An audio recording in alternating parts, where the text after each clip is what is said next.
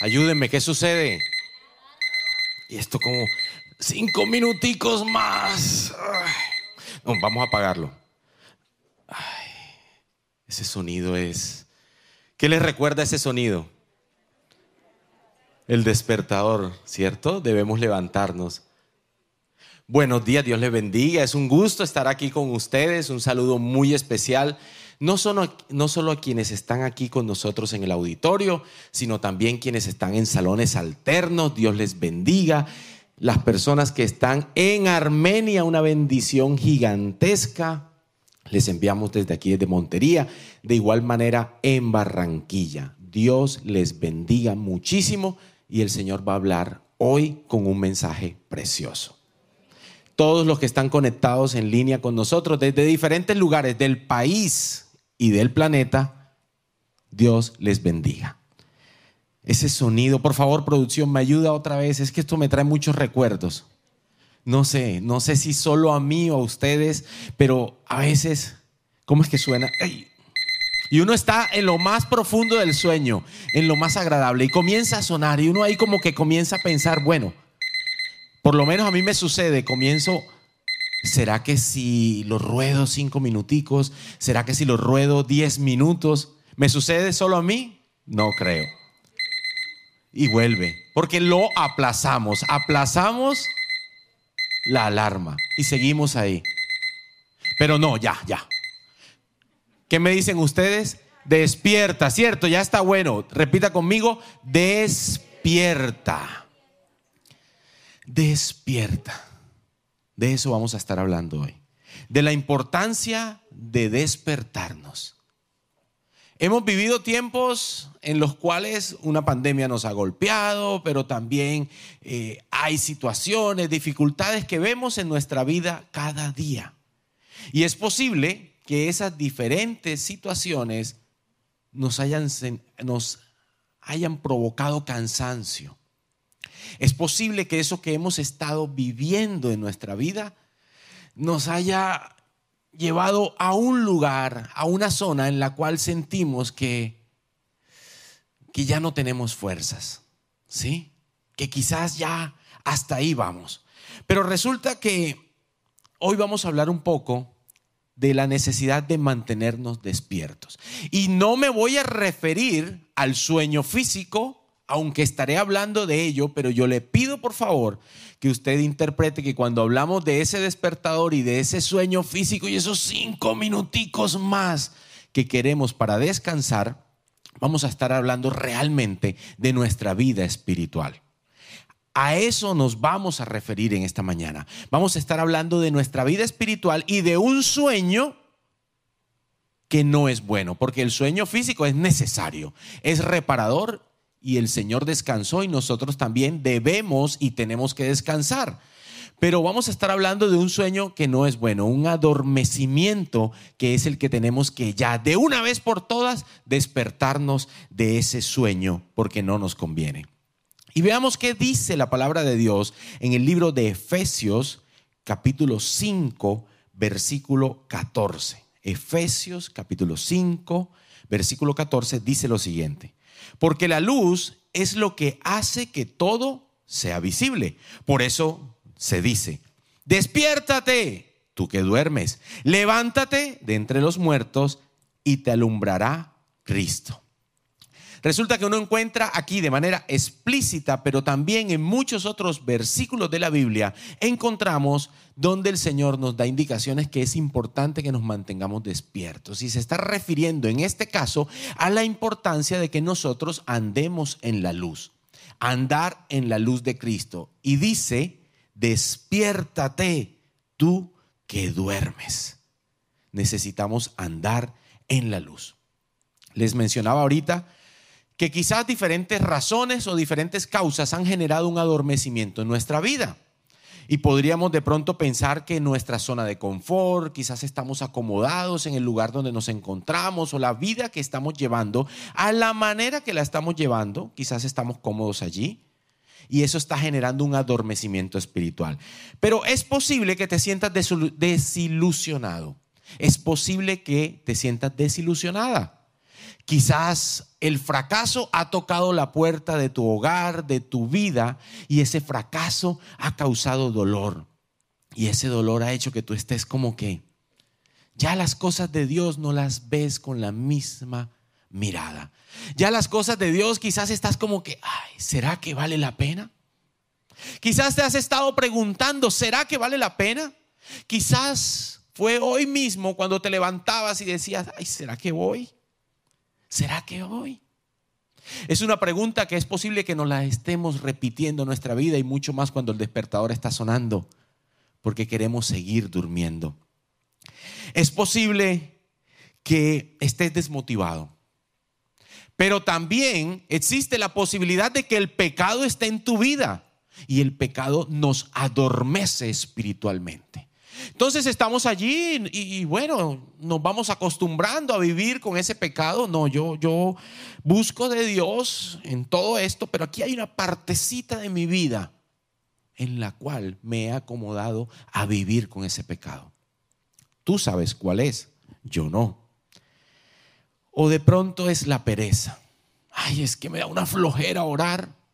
Ese devocional, qué cosa tan aburrida quizás lo has pensado y la pereza está ahí.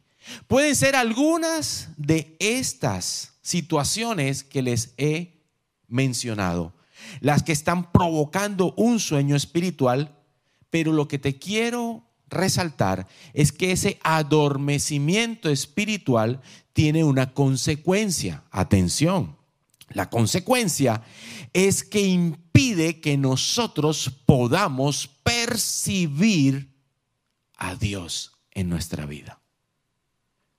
Este adormecimiento espiritual es como caminar por un abismo y en cualquier momento, ni Dios lo quiera, nos podemos caer. Este adormecimiento espiritual del cual estoy, estoy hablando se refiere a esa situación, a esa condición que nos puede llevar al abismo y a la muerte espiritual. No escuchamos entonces, cuando usted está adormecido espiritualmente, usted no escucha la voz de Dios, usted se pierde de su propósito con Dios, usted no lo ve, usted no percibe las manifestaciones de Dios en su vida y a su alrededor. Ay, pero ¿para qué voy a ir a la iglesia si yo no siento nada? La iglesia está fría. No, Señor, la iglesia no está fría. El que está medio dormido eres tú. No, yo es que ese devocional, no, es que está aburrido en estos días, el devocional está aburrido. No, Señor, el devocional no está aburrido. Lo que sucede es que tú ya no sientes nada. Ya tú entras. Ay, no, pero es que esa canción que yo estoy usando para adorar a Dios, ya no, ya no voy a buscar otra. Bueno, pero de aquí a que la busques, quizás pasaron dos, tres meses y, y te quedaste con ese argumento. Es que yo siento que todo está monótono. Yo te quiero decir que si esos síntomas los estás experimentando en tu vida, tú estás en un sendero muy peligroso, que es un sendero de adormecimiento espiritual. ¿Quién quiere eso para su vida? No. Ahora quisiera decirles, este tema es para ustedes, este mensaje despierta despierta, despierta tú que duermes, es para cada uno de nosotros. Y quisiera compararlo con algunas situaciones en el sueño físico. Entonces, por ejemplo, hay personas que cuando duermen, duermen profundamente. Yo cuando me duermo soy una piedra. No escucho nada. Eso en lo físico está bien porque duermo muy sabroso, gracias a Dios. Con problemas o sin problemas yo duermo delicioso. Eso es, me encanta. No duermo mucho, pero lo que duermo me lo disfruto. Pero en lo espiritual, muchas personas están en un sueño tan profundo, bien sea por el pecado, bien sea porque ya no sienten nada, pero están ahí en una profundidad del sueño. Hay algunos que cuando duermen roncan no sé, hay diferentes sonidos, no los voy a, referir nuevamente. Pero hay unos sonidos, e inclusive hay personas que hablan dormidas. Mañana, mañana, mañana. Cierto que es chistoso. Si usted conoce a una de esas personas, la ha escuchado, o es usted mismo, Eso en el sueño físico, pero resulta que en el sueño espiritual, en ese adormecimiento, a veces estamos dormidos, pero hablamos y decimos amén, amén. Pero está nuestro espíritu, está dormido. Eh, sí, sí, sí, sí. Gloria a Dios, gloria a Dios. Y lo repetimos, pero está dormido. Es simplemente una palabra, como aquella palabra que sale de la boca, no pensada de quien está durmiendo físicamente y dice cualquier cosa así, mañana, mañana, mañana. Y no sabe qué es. Eso sucede. Pero también hay quienes tienen un sueño ligero. Entonces se duermen y cualquier cosa los despierta, pero vuelven y retoman el sueño. Si eso lo llevamos a esta comparación que estamos haciendo, quizás chistosa, de ese adormecimiento espiritual, podríamos decir que hay personas que están despiertas, se duermen, le hablan de Dios enseguida, pero vuelve y se duerme y están ahí. En un círculo vicioso me levanto, me activo con Dios, pero me duermo. Me levanto, me duermo. Me levanto, me duermo. ¿Hasta cuándo tú que duermes vas a seguir así? Pero también hay personas que están cabeceando, lo que llamamos popularmente. Entiéndase cabecear como pescar, le dicen. Cuando yo estoy cabeceando, yo cojo y me pellizco el brazo por aquí, Señor, que no me duerma. A ustedes les sucede, a veces les he visto inclusive que están ahí cabeceando. El que cabecea cree que está despierto, pero está dormido y todo el mundo lo sabe. Todo el mundo lo sabe, está durmiendo.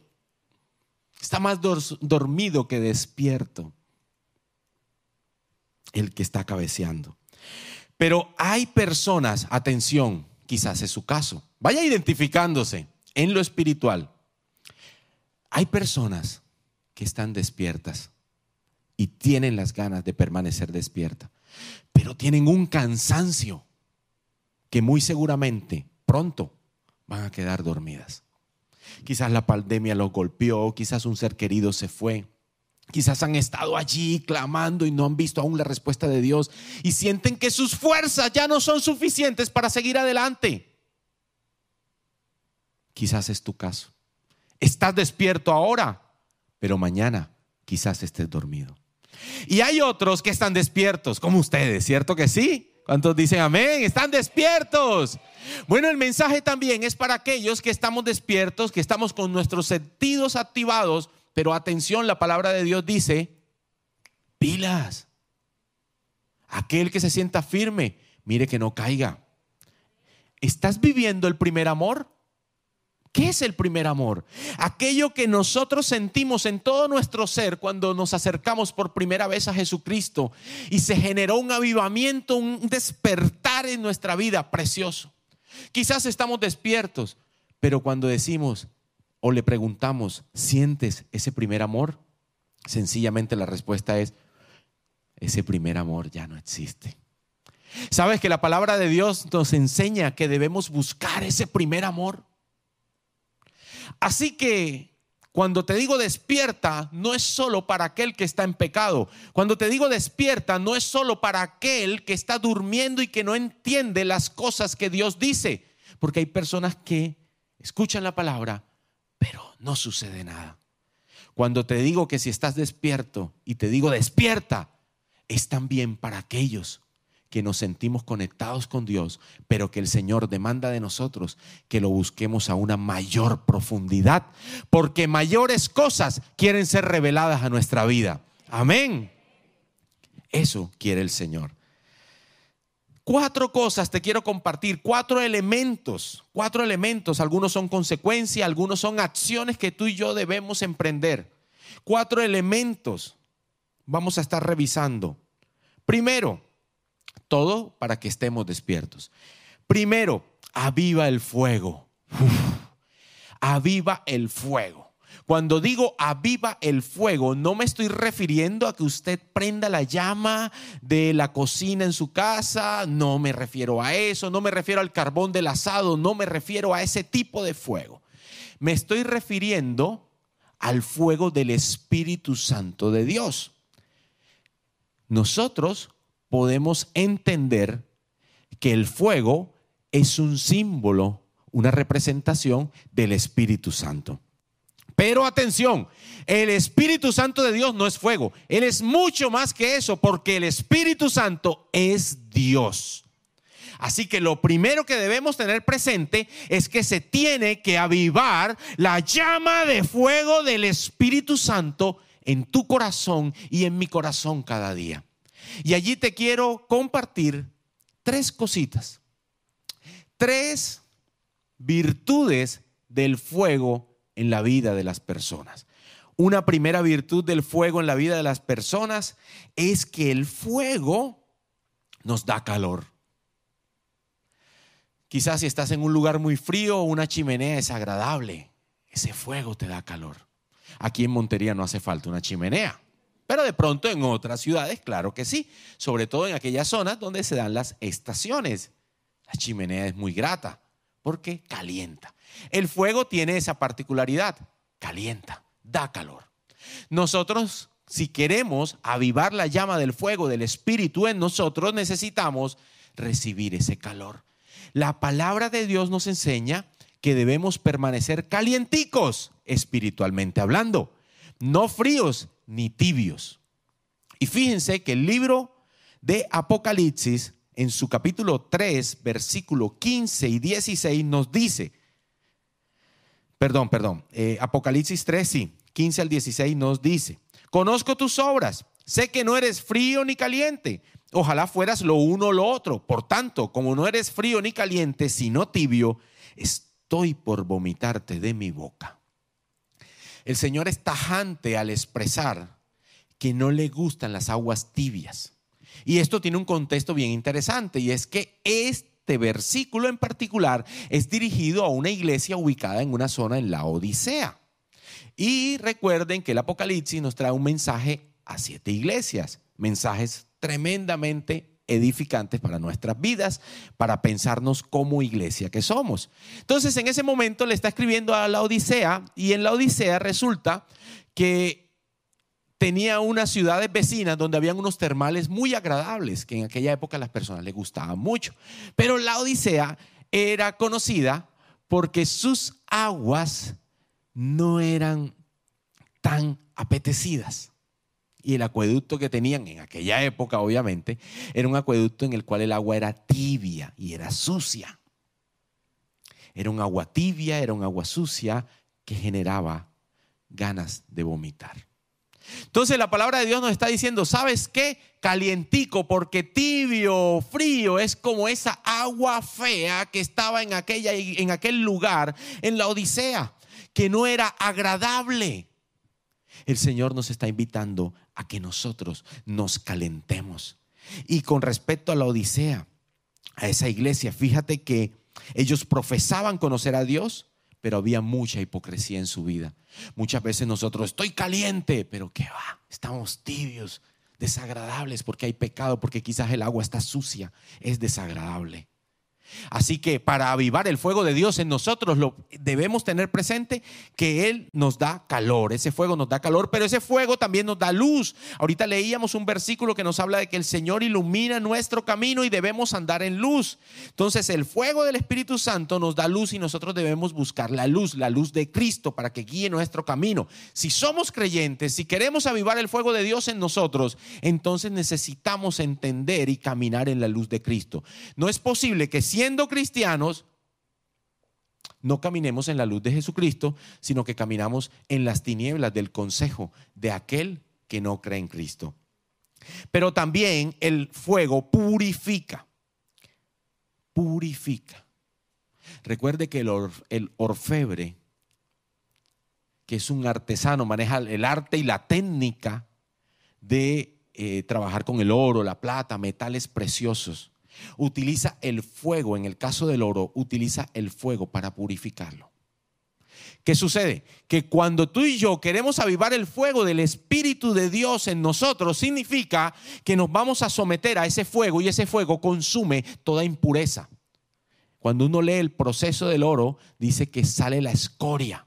Se pone en la candela el, el oro y aquello que no es puro va a salir y se va a consumir la escoria, la basura que tiene el oro.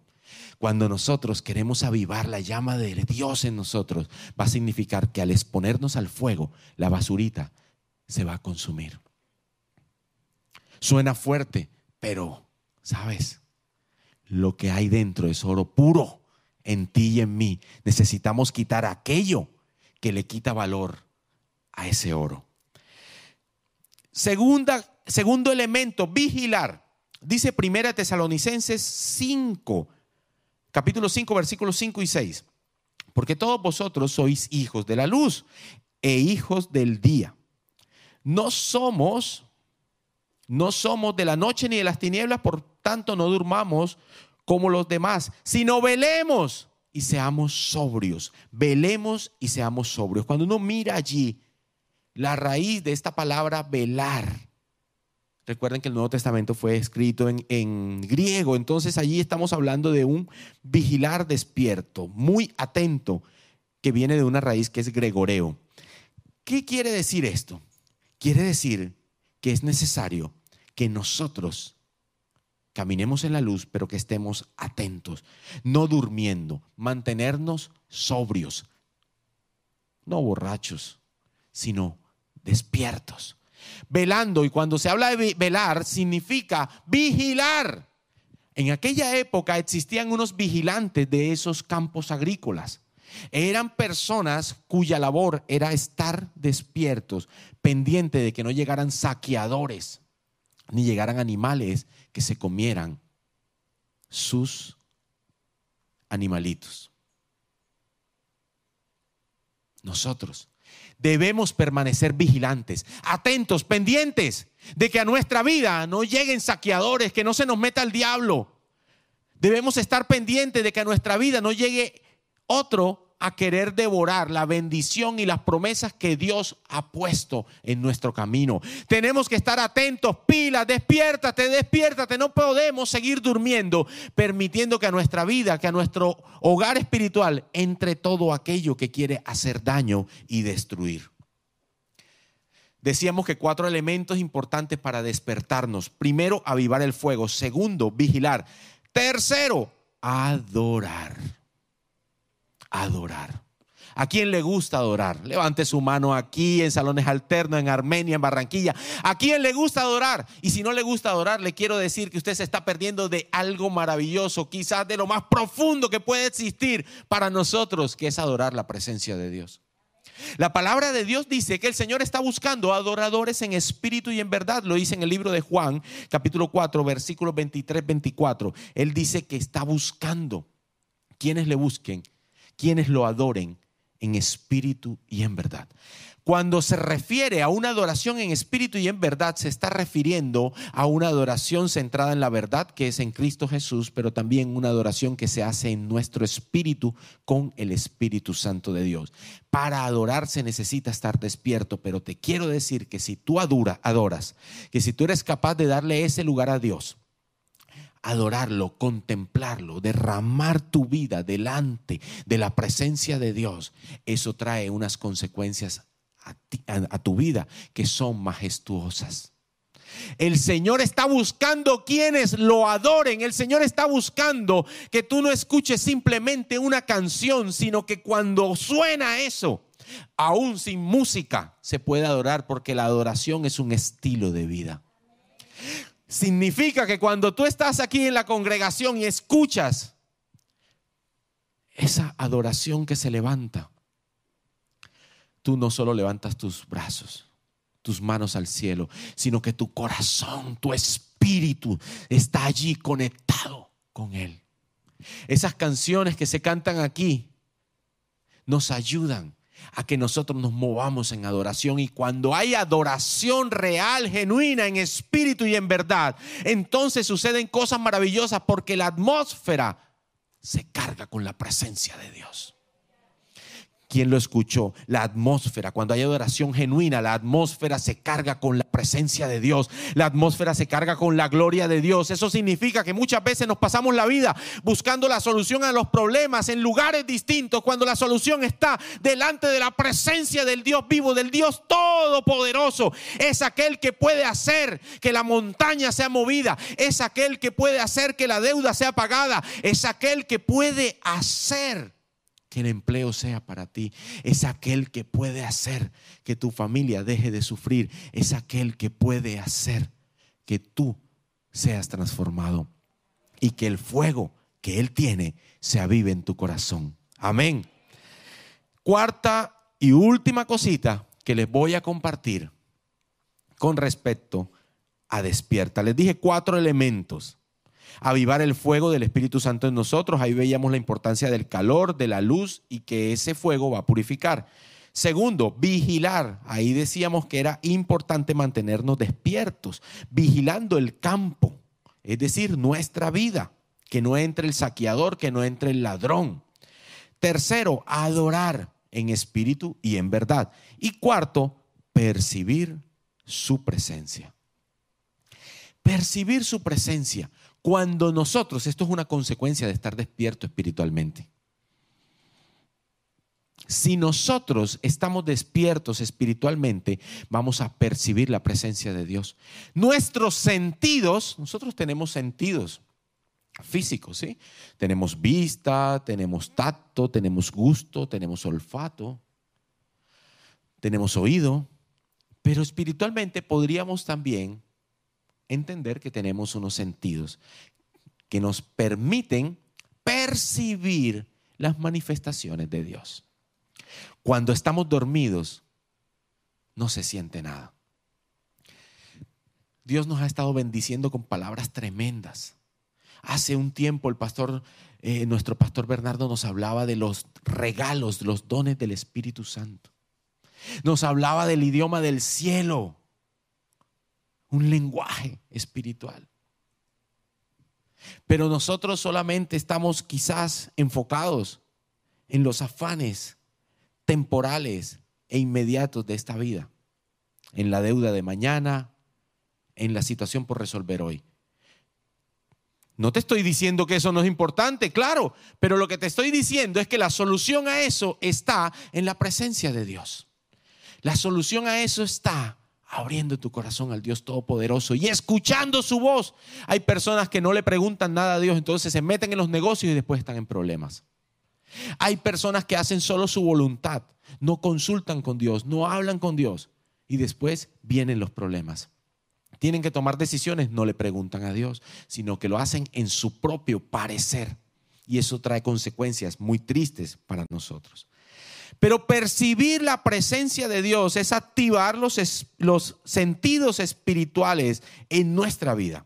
Así vamos a poder oír y entender lo que Dios tiene para nosotros.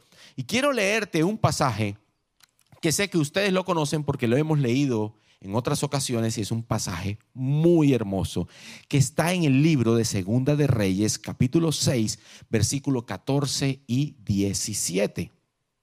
Y dice, el rey envió, aclaro, se está refiriendo, en esa época el rey de Siria estaba en conflicto con Israel. El rey envió allá un destacamento grande, con caballos y carros de combate. Llegaron de noche y cercaron la ciudad por la mañana. Cuando el criado del hombre de Dios se levantó para salir, vio que un ejército con caballos y carros de combate rodeaba la ciudad. ¡Ay, mi señor! exclamó el criado. ¿Qué vamos a hacer? Y Eliseo, que era el profeta, no tengas miedo, respondió Eliseo. Los que están con nosotros son más que ellos. Pauso ahí un momento. Quizás en el contexto de esta cita bíblica tenemos un conflicto, un conflicto militar que había entre Siria liderado por el rey mismo de Siria, quien quería acabar con Israel. Y le dijeron a este rey que había un profeta allí que no le convenía. Entonces él quería llegar donde el profeta. Es decir, Eliseo era objetivo militar de ese ataque. Y Giesi, que era el siervo que trabajaba, que estaba allí fiel con Eliseo, se levanta en la mañana, yo imagino que usted de pronto se levanta en la mañana muy temprano, se toma su café, eso hizo esta persona, se levantó, se tomó su café, ¿cuántas personas le gusta el café? Muchos. A mí no, pero sé que a muchísimas personas sí les gusta. Y él se levanta, se toma su café, todo contento, y abre la puerta. No, pensemos, eh, eh, abrió la ventana. Supongamos que abre la ventana y cuando ve, wow, el ejército enemigo que los estaba buscando lo tenían rodeado y estaba por todo lugar. Quizás tú te levantas la mañana del lunes porque escuchaste una prédica que te dice despierta y el lunes llegas temprano y cuando tú te levantas ves el celular y comienzan a llegar cuentas cobrándote las deudas que tienes. Quizás tú abres la ventana y te acuerdas de la dificultad. Quizás tú te levantas y dices, hoy me despierto, voy a avivar mi espíritu y entonces ¿sabes qué sucede? Ves que la enfermedad está allí con tus seres queridos. Entonces te levantas y vas con fuerza, vas con fe, pero ahí está el problema. Eso estaba pasando en aquel momento. Este hombre se levanta, ve, sus ojos físicos vieron un problema. Había un problema, claro que sí. Había un ejército enemigo que venía por ellos. No venían a darle besitos ni caricias, venían a atacarlo, venían quizás a tomarlos como rehén Venían a destruirlo porque eran sus enemigos. Pero es maravilloso lo que sigue diciendo la palabra de Dios. Entonces, pausé, ¿sí? Retomo un poco. Los que están, perdón. Ay, mi señor, exclamó el criado, ¿qué vamos a hacer? Y Eliseo le dijo, no tengas miedo. Los que están con nosotros son más que ellos. Atención, los que están con nosotros son más que ellos. Yo les digo a ustedes y está en la palabra, el que está con usted es más grande que su dificultad. El que está con usted es más grande que su problema. El que está con usted es más grande, es más poderoso que el gigante que se quiera colocar enfrente de ti. El que está contigo tiene más poder y más autoridad. Visto. Hasta ahí estamos bien. Resulta que Eliseo se lo dijo a Gessi, pero Gessi seguía afligido. Pero resulta que Eliseo hizo algo, dice la palabra de Dios. Recuerda que estamos hablando de despertar espiritual en nuestra vida, un avivamiento del fuego de Dios en nosotros. Y estamos hablando de la importancia de percibir su presencia.